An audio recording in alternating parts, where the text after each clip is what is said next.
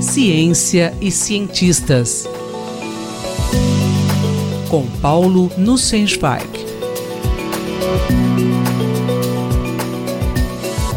Olá, professor. Como você pode medir a qualidade da produção científica? Caro Júlio, caras e caros ouvintes. A revista Nature, de 21 de fevereiro, apresenta um artigo muito interessante de um pequeno grupo de três pesquisadores, Ling Fei Wu, Dashun Wang e James Evans, que investigaram as diferenças qualitativas entre a ciência produzida em pequenas equipes e aquela produzida por grandes colaborações. O debate na comunidade científica acerca das maneiras de avaliar a qualidade e importância da produção científica de indivíduos e de instituições costuma ser acalorado. É razoável mensurar a qualidade da produção científica?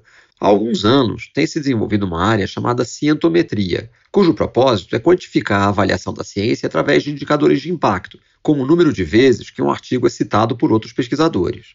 Ao publicar um trabalho, pesquisadores devem dar crédito àqueles que os precederam, citando as referências bibliográficas que usaram para produzir seus avanços. Se um trabalho é muito citado por outros pesquisadores, servindo de ponto de partida ou suporte para futuras pesquisas, isso serve para indicar o seu impacto. Mas o número de citações é insuficiente para capturar o grau de inovação de um trabalho. O trabalho de Wu, Wang e Evans, que mereceu um artigo de comentário de Pierre Azoulay no mesmo número da Nature, oferece uma análise sobre características do trabalho de pequenas equipes versus grandes equipes de cientistas. Os pesquisadores trabalharam com um novo indicador que chamam de disruptiveness, cuja tradução seria disruptividade.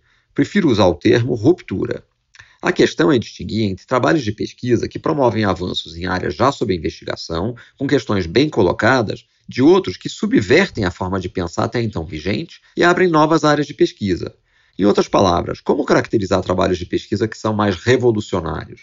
Como fazer isso através de um indicador que permita a análise de um grande número de trabalhos? Os pesquisadores se perguntaram se os trabalhos que citam um determinado trabalho original citam apenas esse trabalho ou também as referências desse trabalho.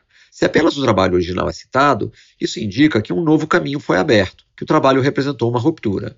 Se, ao contrário, as referências do trabalho original também são citadas, isso indica que se trata de um avanço numa área já consolidada, mesmo que seja um avanço importante, merecedor de muitas citações partindo de uma grande base de dados com mais de 65 milhões de artigos, patentes e softwares publicados entre 1954 e 2014, os pesquisadores mostraram existir uma forte correlação entre o tamanho das equipes de pesquisa e o grau de ruptura dos seus trabalhos.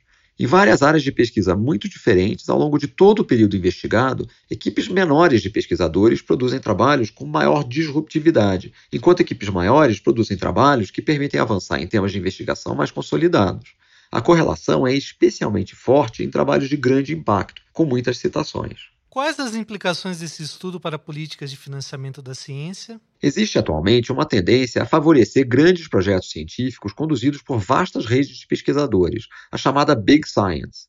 Um dos argumentos para favorecer o financiamento de grandes grupos de pesquisadores é o caráter cada vez mais inter e multidisciplinar da ciência, exigindo o domínio de conhecimento de áreas muito diversas. Há alguns dados que corroboram esse pensamento, mas o trabalho de Wu Wang Evans mostra que a história não é tão simples assim.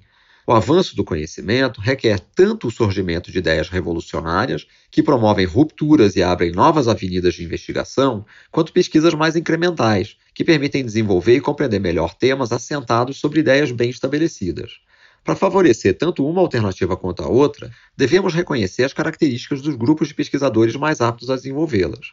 Os dados indicam que, ao priorizarmos o financiamento de grandes grupos de pesquisa, estamos favorecendo apenas o avanço incremental de áreas bem estabelecidas. Não é razoável esperar que muitas ideias revolucionárias surjam nesse ambiente. Para isso, é preciso valorizar também o trabalho de equipes pequenas. Paulo Sensweig falou comigo, Júlio Bernardes, para a Rádio USP. Ciência e cientistas. Com Paulo Nussensweig. Bye.